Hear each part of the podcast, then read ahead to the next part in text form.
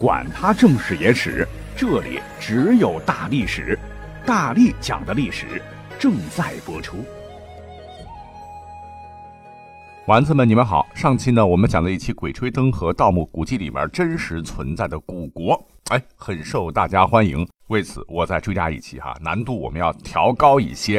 我们本期呢，要来讲一讲小说当中无比诡异却又真实存在的那些古墓。先来看《鬼吹灯》啊，挑重点来讲。话说书中呢交代，在一个叫做岗岗营子的地方呢，有个喇叭沟，沟里有个牛青山。我们的主角胡八一稀里糊涂的寻找古墓的时候，就邦机掉进了辽代疑似萧太后的墓门口，并亲眼目睹了死了几千年的大辽萧太后和婢女一起听戏的恐怖场景。啊，这就不由得让我想起了当年流传很广的关于故宫的那个故事。说是在一九九二年的某一天呐，突然天降大雨，正在故宫游玩的游客匆匆忙忙地寻找躲雨的地方，刹那间一阵电闪雷鸣。这时，在故宫红墙旁边，人们竟然看到了行走中的清朝服饰的宫女正在向你一步步走来。幸亏当时有游客用携带的设备拍下了这些画面。专家们给予了科学解释啊，说故宫能看到宫女，那是有科学根据的。因为宫墙是红色的，含有三氧化四铁，闪电可以会将电能传导下来。如果碰巧有宫女经过，那么这时候宫墙就相当于录像带的功能。如果以后再有闪电巧合出现，可能就会像录像放映一样，出现那个被录下来宫女的影子什么的。哈哈，呃，当年反正是哄得我一愣一愣的。那么，在二零一五年，故宫官方首次就此进行了公开回应，所谓灵异事件纯属子虚乌有。同样的哈，书里边胡八一看到的八成也是幻象罢了。那书中里边还说啊，牛心山埋葬太后的墓葬是一处巨大的山洞，广大的山洞正中有座城子。那我们要知道，辽国是当年契丹人建立的哈，共传了九位皇帝。他们的墓穴陵寝大体啊，修饰的肯定也是富丽堂皇，宝贝埋了不老少啊！真的像书中描写的那样，是以山洞为陵，洞内又修建城池吗？答案是木有。他们的陵寝跟汉地的地宫差不多。如果你去过明定陵的话，就应该想象得来。而书中所表的这位萧太后，历史上她确实也有一位非常靠谱的原型，这便是辽朝著名的政治家、军事家和改革家。萧燕燕，也就是杨家将里边那个阴毒狠辣的萧太后哈。实际上，她在历史上那是有名的女强人呐，也是历史上最为传奇的女子之一。除了唯一的女皇帝武则天之外，特别有名的恐怕就得数权倾朝野的辽国萧太后。他在历史当中最有名的政治事件呢，便是在公元一零零四年，当年他带领儿子辽圣宗率兵南下攻打北宋，直逼北宋的澶州城啊，京城开封受到威胁，宋真宗被逼无奈，只得御驾亲征，与萧太后对阵军中，宋军受到真宗的鼓舞，很快在战争中取得优势，萧太后见势收兵，马上与宋议和。此次战役的结果就是辽宋两国签订了著名的澶渊之盟。此后，两国之间保持了百年的和平，没有发生大的战争，促进了辽宋之间的和平往来、贸易合作，促进了民族间的大融合。啊，历史课本都学过哈。话说，在一零零九年，萧太后归政于儿子辽圣宗，不再摄政。同年十二月，病逝于行宫，享年五十七岁。次年，她和老公辽景宗合葬于乾陵。那这个乾陵呢？你去查一查，它并不在书中所讲的那个内蒙古的岗岗营子，而是在今天辽宁省的锦州市境内北镇富屯乡龙岗子村，占地十六平方公里，三面环山，由西北向东南的这么一个谷地。可是有点遗憾的是，埋藏着辽朝一位皇帝、一位皇后这么高级别的乾陵，至今也没能成功的申请为全国重点文物保护单位。嗯，因为目前大多数辽代的皇家墓葬仍处于无人管理、失于保护的状态，故而可以清楚的告诉大家，如果想倒斗进入萧太后的陵寝，呃，遇不到大洞子，所以墨斗、黑驴蹄子、捆尸索，还有什么软尸枪，肯定用不上了。据曾经进入到萧太后陵寝啊勘察过的人说呢，呃，进去以后你会发现这个入口洞开呀，向下望去，用木条铺成的顶棚滴着水，二十五米长的墓道上满是污秽不堪的稀泥，一直伸向黑洞洞的木门。顺着墓道小心翼翼地下来，墓道壁的白灰墙上是一道道雨水侵蚀的痕迹，原有的壁画已经看不到丝毫痕迹，取而代之的是歪歪扭扭、写满墓壁的污言秽语。只有墓门上的横额斗拱还依稀可见千年前的彩绘。墓里边伸手不见五指，冷气袭人呐，只得退回到地面上。你顺着手电筒的光亮望去，哈，墓室里浸满了泥水，砖墙已大面积脱落，除此之外一无所有。耳边不时传来拍打翅膀的声音，是券顶上飞舞着数只蝙蝠。墓室已经成为他们的栖息地。他说的这真的有点惨啊！那为什么探寻小说里边原型萧太后的墓就这么没有挑战性呢？哎，各位有所不知，因为历史上的乾陵被盗掘过很多次。从当年的金兵灭辽到民国，至少被盗了五次。最后一次的盗掘时间离我们很近，大约是在二零零三年。所以很可惜啊，这大部分的历史遗存都已经成了过眼云烟，留给世人的并不多。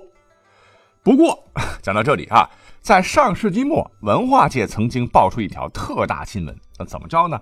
原来正是这位萧太后的寿衣被专家评估为三十四亿元，引起了极大的轰动。寿衣顾名思义就是给死人穿的哈，这便是萧燕燕下葬时所亲身穿的一件比较罕见的金缕衣。别看这个墓被摸金校尉们挖了无数次哈，金缕衣啥时候被盗走的不得而知。但是几经转手，当年竟然重新出现在世人面前。金缕衣那真是做工精细，是由个十百千万一万零七百三十克的黄金。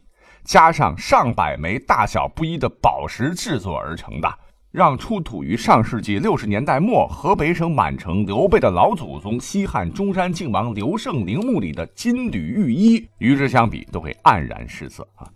那这个宝贝胡八一应该没给你讲过吧？哈哈。好了，讲完这个呢，我们再回到四年前，那有部电影不知道你有没有印象哈？就是当年陈坤和黄渤演的。《鬼吹灯之寻龙诀》啊，我看了两遍啊。这部电影里边啊，墓葬、风水、八卦，看上去神乎其神的元素都有啊。也就是看了这部电影才开始看小说的。这里边的寻龙诀是电影的名字，也是胡八一摸金校尉一派的祖传口诀。什么寻龙分金看缠山，一重缠是一重关，关门如有八重险，不出阴阳八卦行。听起来似乎很专业啊，其实呢这是作者编的了，但他也不是随口编的，乃是改编自唐代有一位风水大师叫杨晓松的代表作《汉龙经》当中的几句。原句是：寻龙千山看缠山，一重缠事一重关，关门若有千重锁，定有王侯居此间。而影片当中所谓的彼岸花，各位有没有印象？据说，是能够穿越阴阳两界，让人死而复生的一种奇花。原是小说当中的丁思甜苦苦追寻的。而在丁思甜去世之后呢，一次机缘巧合之下，胡八一、王凯旋得到了有关于彼岸花的线索。摸金校尉再次深入草原千年古墓，在打开棺椁的一瞬间，哗，七彩色的光让他们不禁迷失其中，陷入了往事的回忆。那在那个上山下乡的年代，丁思甜无疑是所有知青心目中的女神，长得漂亮哈，没有人不为她心动，包括胡八一和王凯旋。二十年前的那次古墓探险，把丁思甜永远的留在了古墓，而今再回来，他们俩决定把当年的事情一定要搞清楚啊。可是书里边讲到哈，要想得到彼岸花。那你就需要前往辽代傲骨公主的坟墓，抵达其地下墓穴的核心神女像。而剧中杨颖扮演的就是傲骨公主，那最邪魅的一笑，将傲骨公主神秘的身份演绎的是淋漓尽致啊。那可以告诉各位的是，傲骨公主呢，其实历史上也是有原型的。你要真论起来的话，她可能比萧太后的辈分还要高很多呀，乃是辽太祖耶律阿保机的女儿耶律智古。那么，如果没记错的话，大概是十七年前，二零零三年哈，我好像看了中央十套的一个专题片啊，说是在通辽市的科尔沁左翼后旗的土耳其山，有一座古代的墓葬被开启了。当古墓嘎嘎嘎嘎缓缓被开启时，展现在考古队员眼前的，是一座由墓道、天井、前室、东西耳室和后室六个部分组成的砖砌多室墓啊。空间肯定比不了帝王级别的哈，但是呢，精装修啊，主室内紧贴砖壁有赤柏松制成的木护壁，直达墓顶。主室正北壁地面上有砖砌的棺床，棺床上有砖砌长方形的公台，公台的东西南三面有雕刻的十六个壶门，装饰讲究。你像什么书中交代的日本生化丧尸、幽灵鬼怪、无头将军啊，通通没有哈，只有一具保存完好的、精美程度极高的千年凤冠和大量的陪葬品，是重见天日啊，呈现在考古学家面前。珠宝琳琅满目，但其中有一件黄金面具，堪称是墓葬中最为引人注目的陪葬品。那这个面具呢，不同于以往辽墓出土的。铜制或银制或鎏金的面具，而是纯金定制，并且眼、耳、口、鼻均不开缝、不穿孔，是按照墓主人的脸型精心 DIY 的，造型非常的生动啊，神态各异。从其腰前及腰间配有大量的金银玉、琥珀等饰件来看，跟当年契丹人以金银为面具、同时落其手足的丧葬习俗完全吻合哈。据说他们认为佩戴这种面具可以用来防止尸体腐朽。经科学家们统一测定，认为啊，凤冠的女主人逝世时年龄大概是在三十岁左右，为水银中毒身亡。那数年来，考古界对墓主人的身份的推论到目前为止都没有停止。但是从目前来看，主流说法便是墓葬的主人正是《鬼吹灯》里大书特书的傲骨公主。你以为当皇帝女儿就能享尽荣华富贵啊？也悲催啊！据推测，因其夫犯上作乱，战败畏罪自杀。这个公主呢，因内疚服毒自尽，结束了悲惨和短暂的一生吧。那电影里面这个 Angelababy 演的呢，还是蛮漂亮的哈。可是根据发掘出来的傲骨公主头骨的 3D 复原图来看，你对比，嗯，果然威武契丹人呐，壮硕的脸庞非常有气势啊。那最后呢，我们再来讲讲各位盗墓迷们那非常熟悉的万奴王的九龙抬尸棺，作为本期的收官好了。您听听啊，这名字“九龙抬尸棺”啊，就就觉得这个墓葬当中这棺椁就充满邪气呀哈。在《盗墓笔记》当中，九龙抬尸棺呢，它不是长方形的，而是正八角形的，也就是说它有八个角，每个角呢都有一只龙来作为支撑，最后一条金龙呢是环绕在这八条龙的周围起一个稳定作用。就这样啊，九条龙簇拥起来，看起来似乎是众龙齐拱，欲将棺材给推上天，蛮霸气哈。那棺中装的是谁呀？啊，装的就是万磁不不不不万奴王啊。那这副棺材呢，其实也出现在《鬼吹灯》的《怒晴湘西》里头啊。我也不知道这两部小说谁抄谁的。在《鬼吹灯》的描述当中啊，说这个棺材就更加邪门了啊，是各个方位分布着九个棺材。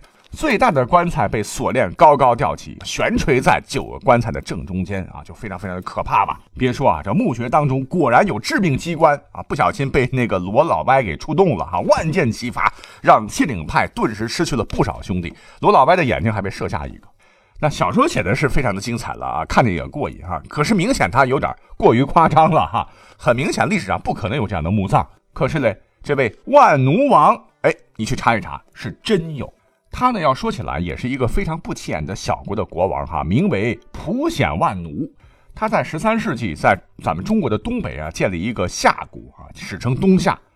普显万奴原来是金朝将领，金朝不行了嘛，这小子直接单干了哈。于贞佑三年，就是一二一五年，自立为天王，国号大真，年号天泰。金朝在东北的地盘全被其占据。一二一六年是降于蒙古，可是呢，一年以后又反古，再度自立，国号东夏。要说起来，这普显万奴那也是一条铮铮汉子啊！你想，在影视剧当中，蒙古铁蹄所踏之处必是寸草不留啊，可他跟蒙古人干啊，挺了很长时间。根据原始记载，说是在一二三三年九月，蒙古大军东取高丽，北进东夏境内，很快包围了其京城。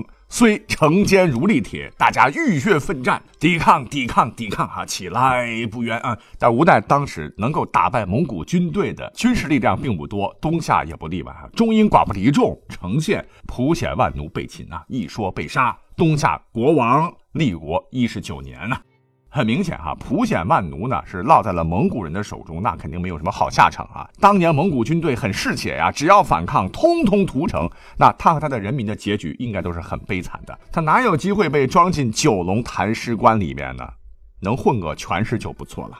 哈，《盗墓笔记》，你又诓我们呀！哈 哈感谢收听本期节目，我们下期再会，拜拜。